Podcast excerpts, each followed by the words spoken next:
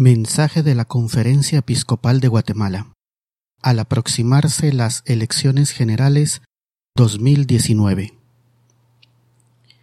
Examínenlo todo y quédense con lo bueno. Los obispos de Guatemala nos dirigimos a todo el pueblo guatemalteco en este momento importante de nuestra sociedad, como son las elecciones generales.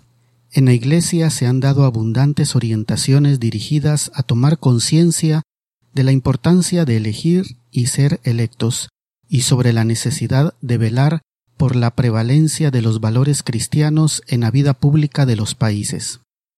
Nosotros mismos hemos escrito comunicados en los anteriores procesos electorales, convencidos de que los ciudadanos deben cuanto sea posible tomar parte activa en la vida pública, por la responsabilidad que todos tenemos de promover el bien común, y por ser la política, si se lleva a cabo en el respeto fundamental de la vida, la libertad y la dignidad de las personas, una forma eminente de la caridad.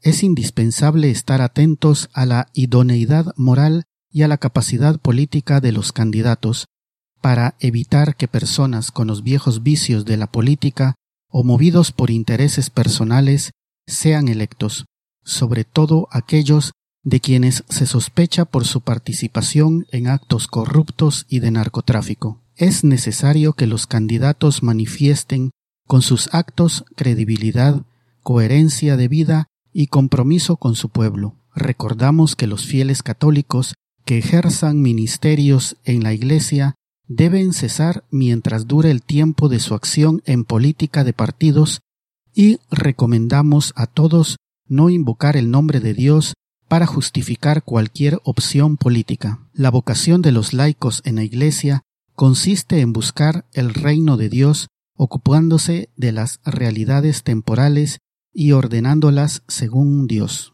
Según nuestra percepción, en el próximo cuatrienio de gobierno las autoridades electas deberán dar continuidad a los acuerdos de paz y a las reformas planteadas desde 2015 tienen el reto de centrar su atención en el cuidado y respeto a la vida y la familia de los guatemaltecos que, según la Constitución, es una de las primeras responsabilidades del Estado, que por tanto implica el rechazo de ideologías atentatorias contra la familia, el matrimonio y la vida, y de la pena de muerte. Invitamos a todos a un serio discernimiento recordamos a todos los ciudadanos los tres primeros artículos de nuestra Constitución que dicen Artículo primero. Protección a la persona.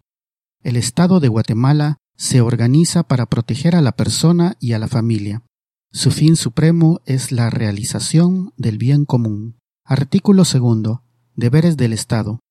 Es deber del Estado garantizarle a los habitantes de la República la vida, la libertad, la justicia, la seguridad, la paz y el desarrollo integral de la persona. Artículo 3. Derecho a la vida. El Estado garantiza y protege la vida humana desde su concepción, así como la integridad y la seguridad de la persona. La atención al cuidado y explotación racional de los recursos naturales debe ser una prioridad debido a la riqueza de recursos del país y a su alto nivel de vulnerabilidad aunada a la promoción de condiciones que permitan que las personas puedan gozar de trabajo, tierra y techo, en expresión del Papa Francisco. Los vicios en la política ponen en peligro la paz social. Los graves problemas de la pobreza y la desigualdad social y otros derivados de las mismas demandan soluciones. Es por eso que la conjunción de los poderes públicos en la búsqueda de las mismas es un factor determinante para lograr los fines de la Constitución. La actual crisis de las instituciones del Estado no hace más que agravar la precariedad de vida de la población y su tendencia a la migración. Animamos a toda la población a continuar en la lucha contra la corrupción y la impunidad, que consideramos un evidente avance en Guatemala. En el actual proceso electoral se dan elementos nuevos que merece la pena subrayar.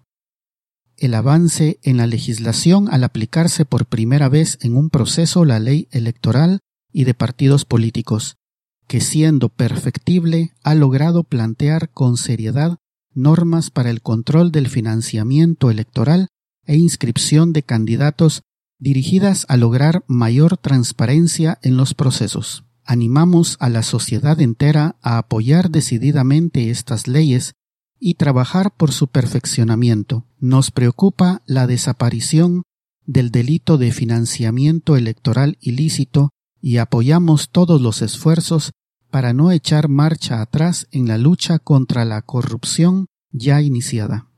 En nuestras circunstancias, el apoyo a la democracia aún frágil y debilitada sigue siendo la mejor opción. Las dudas sobre la calidad democrática del actual proceso electoral no deben incidir en un mayor debilitamiento del mismo. En la nueva ley electoral y de partidos políticos, el voto nulo es una opción a ser considerada responsablemente por el votante. Invitamos a votar con libertad y en conciencia y no simplemente emitir un voto de castigo.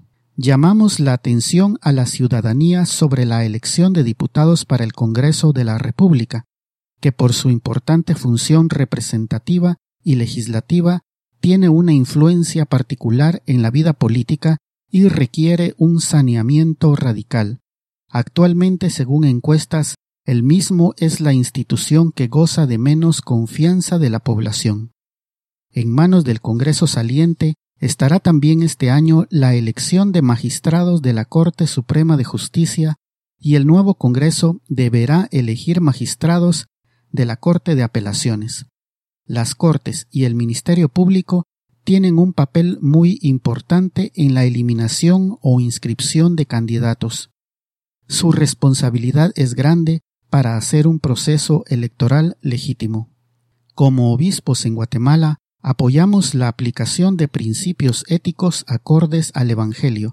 No apoyamos a partidos ni a candidatos en particular, con respecto a lo cual cada ciudadano tiene absoluto derecho de decidir y votar. En consonancia con el Papa Francisco, pedimos a Dios que crezca el número de políticos capaces de entrar en un auténtico diálogo que se oriente eficazmente a sanar las raíces profundas y no la apariencia de los males. Y ponemos todas nuestras esperanzas bajo la protección de María, Madre de Dios y Reina de la Paz. Guatemala de la Asunción, 30 de abril de 2019.